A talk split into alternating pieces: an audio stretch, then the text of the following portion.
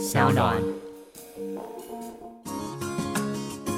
嗨，欢迎来到我的森林，我是很可爱又很可口的海苔熊。海苔熊心里话，在这里陪着你。欢迎回到海苔熊心里话，我是海苔熊。今天要讲一个大家很熟悉但又很陌生的故事。上一次我们谈了寻找幸福的青鸟，然后找了一圈之后，发现，哎，那只幸福的青鸟其实就在他们原本所居住的家里。而这一次，我们同样要谈一个家的故事，不过这个故事是一个没有家的故事。许多时候，我们在谈童话故事，都会谈到一个孤儿或是没有家的小孩，或者是他的爸爸或妈妈，其中有一方已经过世了或离开家了。这个故事有一点雷同于我们过往所探讨的孤儿的故事，不过更具体的来说，他并不是一个孤儿，而甚至连是不是一个人都很难确定。这个就是小木偶的故事。也是小木偶与他木匠爷爷的故事。那现在我想要邀请大家调整你的呼吸，闭上眼睛，让我们开始进入故事的国度喽。从前，从前有一个很穷又很寂寞的木匠老爷爷，因为他很希望有人可以陪伴，所以他亲手制作了一只小木偶。有一天夜里，来了一个仙女。善良的仙女帮小木偶注入了生命，让小木偶可以活动起来。老爷爷看到小木偶可以跟他说话，非常高兴，并且把它取名叫做皮诺丘，还送他去上学，帮他买了许多上学的用具跟文具等等。但是皮诺丘非常贪玩，第一天上学的路上他就受到诱惑，还把老爷爷买给他的课本、铅笔。拿去变卖掉，换了一张马戏团的入场券。马戏团的主人发现皮诺丘自己一个人，便问他：“哎，你怎么有钱进来看表演呢？”紧张的皮诺丘撒了一个谎，而他的鼻子马上就变长了。皮诺丘只好改说实话，鼻子才又缩回原本的样子。马戏团里面的人很好，他们都很希望皮诺丘可以回去上课。于是纷纷捐出一些金币，让他可以重新买回课本、铅笔，还有上学的用具。皮诺丘很开心的答应大家，他不会再逃学了，他一定会好好认真念书。可是他才用功不到一天，又受到新的诱惑。当时他遇到一只狐狸，狐狸跟他说，有一个地方叫做玩具王国，里面有数不尽的玩具。皮诺丘听了非常心动。于是就独自跑去了。没想到这个玩具王国是一个人口贩子用魔法所设下来的圈套，专门引诱贪玩的小孩。结果皮诺丘在这个魔法圈套底下变成了一只驴子，甚至掉到大海里面，被鲸鱼给吃掉了。鲸鱼的肚子里面一片漆黑，皮诺丘独自走着，突然。远处有个晃动的黑影，而那个影子的主人正是木匠爷爷。原来老爷爷为了寻找失踪的小木偶皮诺丘，花光了所有的积蓄，打造一艘船出海去找他。但老爷爷在海上遇到了暴风雨，被鲸鱼一口给吞进了肚子里。皮诺丘重新回到老爷爷的怀抱当中。当下，他就下定决心要救老爷爷离开鲸鱼的肚子，所以他拉着爷爷奋力游出鲸鱼的肚子。小木偶非常非常努力，然后奋力的不停的游，终于把老爷爷带回岸上。此时的皮诺丘已经精疲力竭了，而仙女这个时候出现了，出现在他们身边，并且称赞小木偶的勇气。把他变成一个真正的男孩。此后，皮诺丘也开始认真上学，不贪玩了。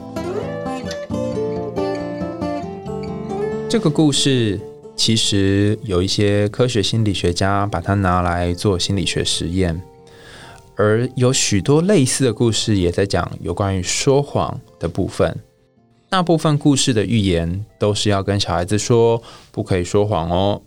比方说，像放养的孩子也是一样的，都在教小孩，如果你说谎，就会有一个不好的结果。但是在那个实验当中呢，他们是用来做哪一些故事比较容易让小孩可以说实话？结果发现，当一个故事它是在讲说谎的不好的惩罚后果的时候，其实小孩并没有办法学会不说谎，反而像是华盛顿砍倒樱桃树这样不说谎会有的正面的效果以及鼓励，比较能够让小孩子学会如何诚实。然而，这是比较类似科学心理学的操作方式。如果我们进入到潜意识的层次，进入到荣格童话的世界，那么很有可能我们可以看到小木偶这个故事，还有其他很有趣，然后我们没有发现的部分。大部分的人都会记得，小木偶只要说谎，鼻子就会变长，可是却很少注意到这个故事还有其他有趣的部分。比方说，先前我们有谈到，故事一开始的第一句，通常决定了这个故事很重要的起始点。这个故事的最开始是一个很穷又很寂寞的老爷爷。如果你是追踪海苔熊心里话很久的朋友，你就会发现童话故事都很老梗。一开始一定要很穷，然后一定要呃很没钱，然后甚至快要饿死。同样的，这个老爷爷他一开始也是个平民，然后一开始也很寂寞。他一直希望有一个像是孙子或儿子的角色可以陪伴他。所以这是一个寂寞的老爷爷的故事。当这个寂寞的老爷爷因为需要有人陪伴，然后获得了一只小木偶之后，他真是竭尽心力的照顾小木偶。如果用隔代教养的方式来看，有点像是溺爱这个小木偶，尽量的纵容他，然后买最好的东西给他。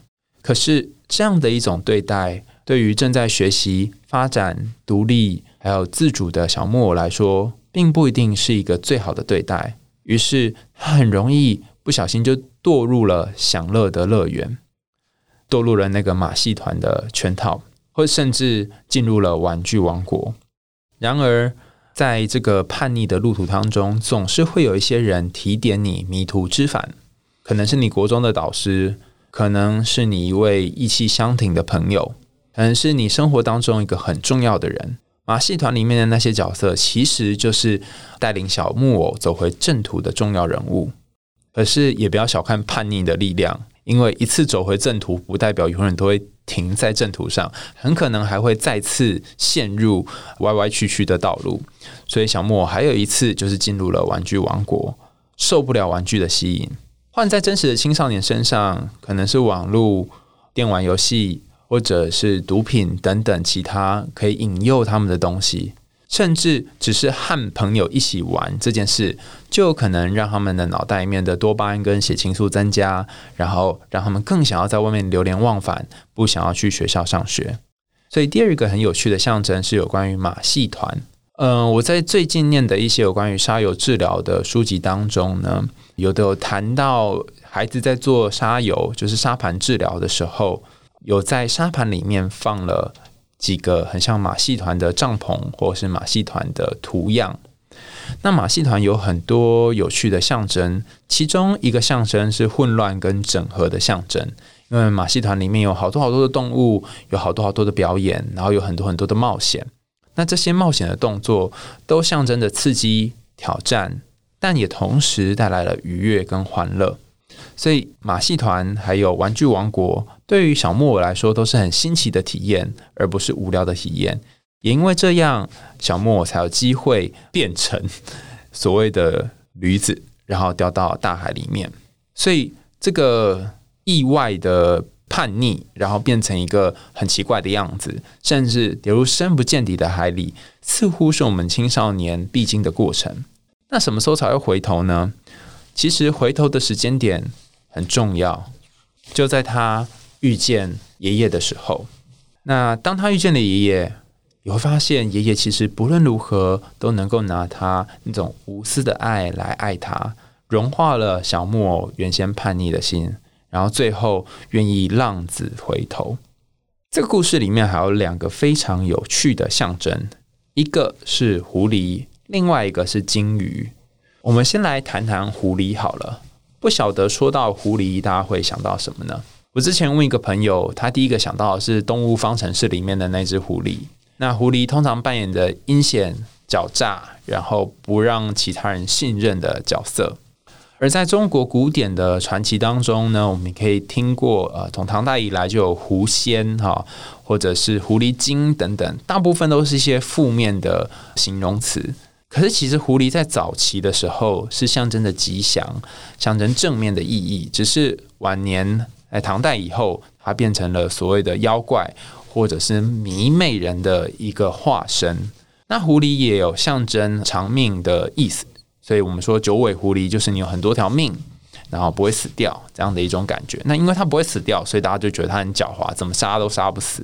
那狐狸在这个童话故事当中也扮演同样的角色，它有点像是会引诱你，然后迷惑你到一个你可能事实上是一个歪路的一个动物。但是大家别忘了，在我们第一集的小红帽提到，小红帽必须走上小路，必须离开大路，必须遇到大野狼，必须被大野狼吃掉，它才有机会变成一个更成熟的女孩。同样的。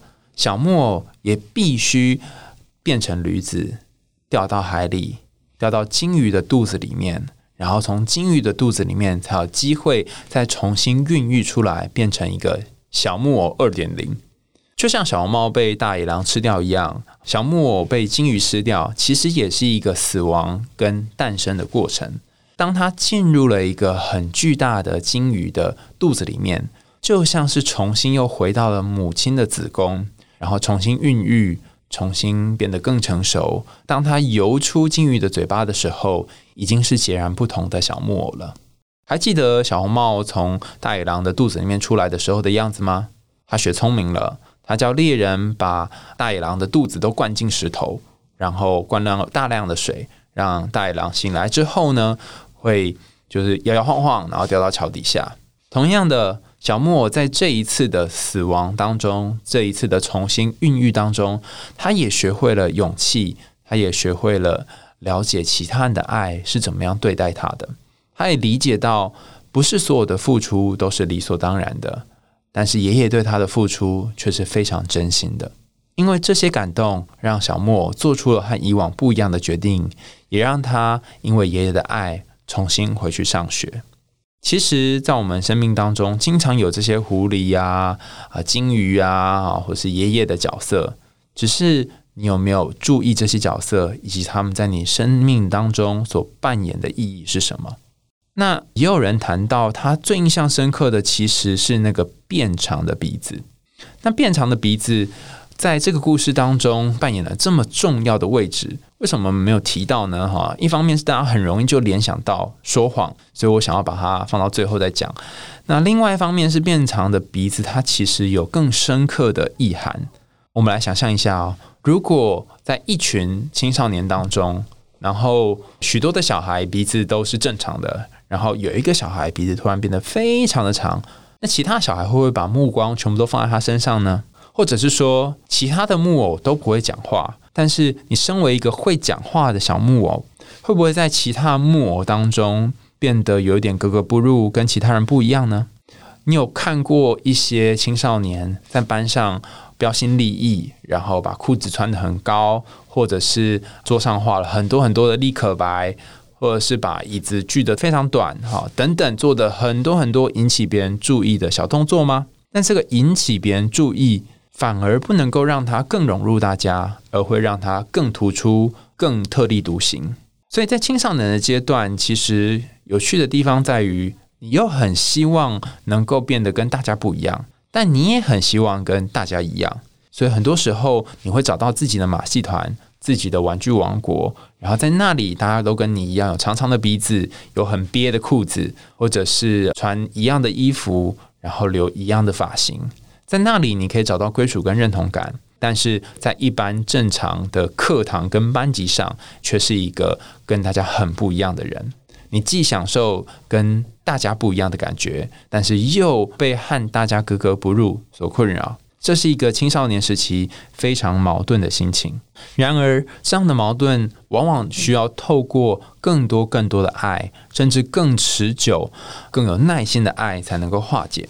这就是为什么辅导老师还有家人在国高中的时代扮演很重要的角色。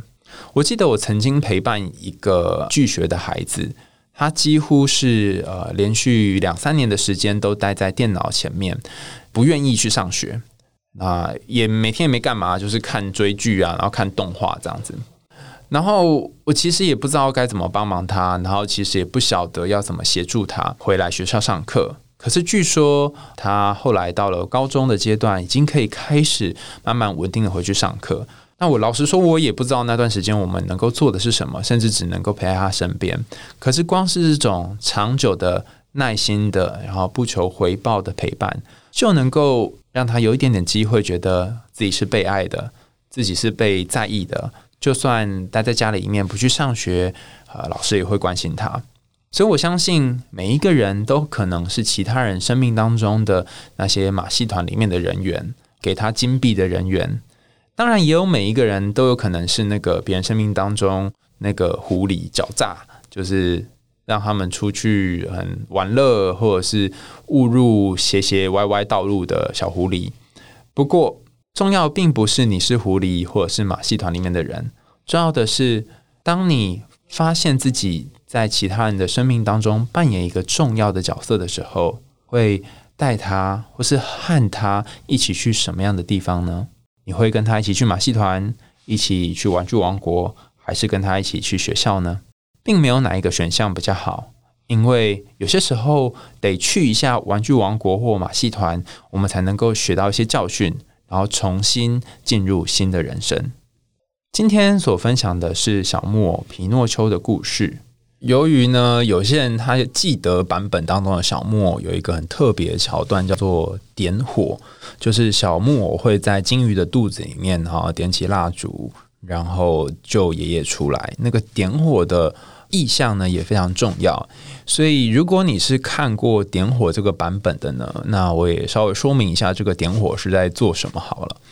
其实点火有非常多的象征，那我先讲第一个象征，就是它跟我们前面一集在青鸟讲到的炼金术有点像。炼金术在之前我们谈到过程当中，就是要经过黑化，然后最后到红化的一个过程。也就是说，你要先进入很黑很黑的地方，然后最后会整个物质会变成红色的，就像熊熊的火焰一样。然后这个火焰也象征着一些新生，或者是开始有一些不同的催化跟转变。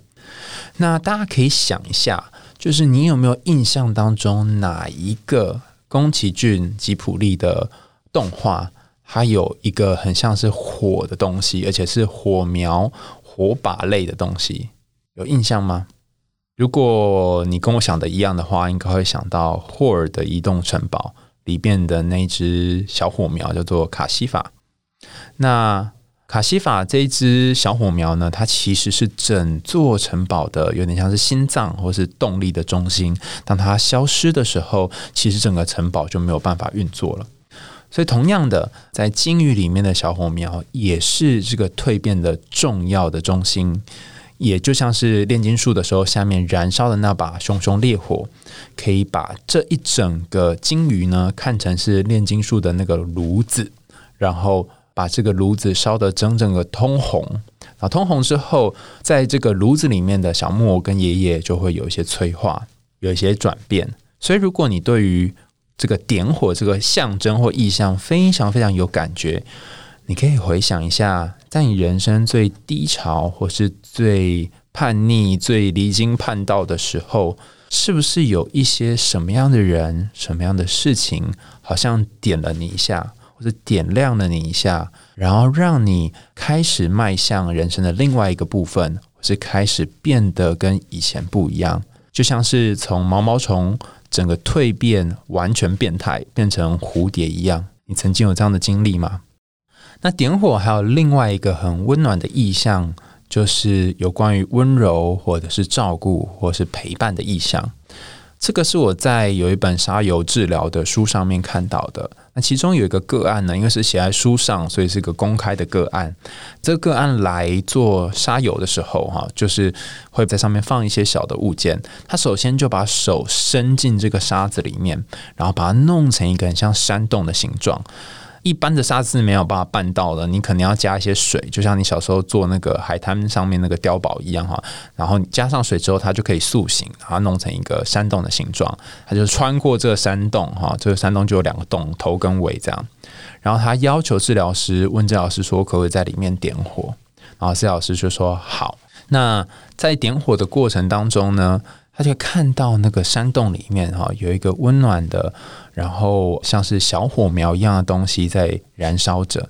其实光是这样的一个在黑暗的山洞里面，然后点火的这样的象征，就是一个很重要很重要的象征。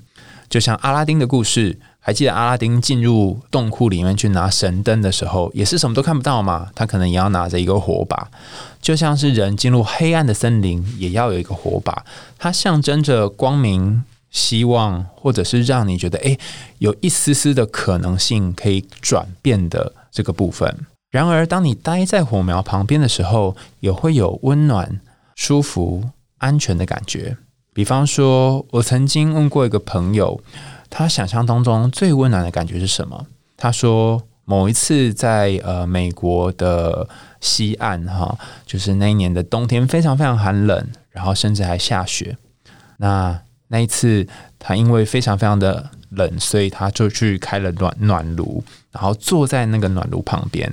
那这暖炉是壁炉式的，就是跟整个家是形成一体的这样。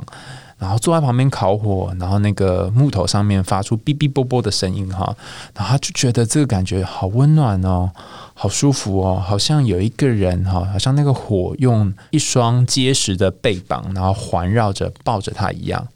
所以，就是小火苗的第二个隐喻呢，是有关于希望、温暖。那当然，火还有很多很多很多很多其他的隐喻哈。但是，其实这些火都有一个共同的隐喻，就是重新开始。就像人类因为发现了火，知道要用火，所以进入了另外一个时代。所以，当你在做梦或者是在人生当中遇到一些火的时候，它可能象征的一些转变。也象征着一些新的开始。那火是一个让人家很容易害怕，但是也有可能是催化一些事情转变的重要物件。所以，如果你现在正在面临呃某一种火苗，不论是你心中的火苗，或者是工作上面的火苗，要烧到屁股了，请你要珍惜这把火苗，并且善用这把火苗。因为它很有可能是你迈向人生下一个阶段的最重要的燃料，所以在下次的海苔熊信箱里面，我们将为大家带来一个阿泽的故事。那这个阿泽的故事也是我发表在张老师月刊上面一个非常感人的故事。透过这个故事，我想要让大家有机会可以一起去体验，当一个人他从小就生长在隔代教养的家里。并且不觉得这里是他的家，没有感觉到爱的时候，是如何像小木偶一样走上叛逆的路，又如何从叛逆的路慢慢的走回爷爷的怀抱？这集的海苔熊心里话就暂时到这里喽，我们下次再见，拜拜。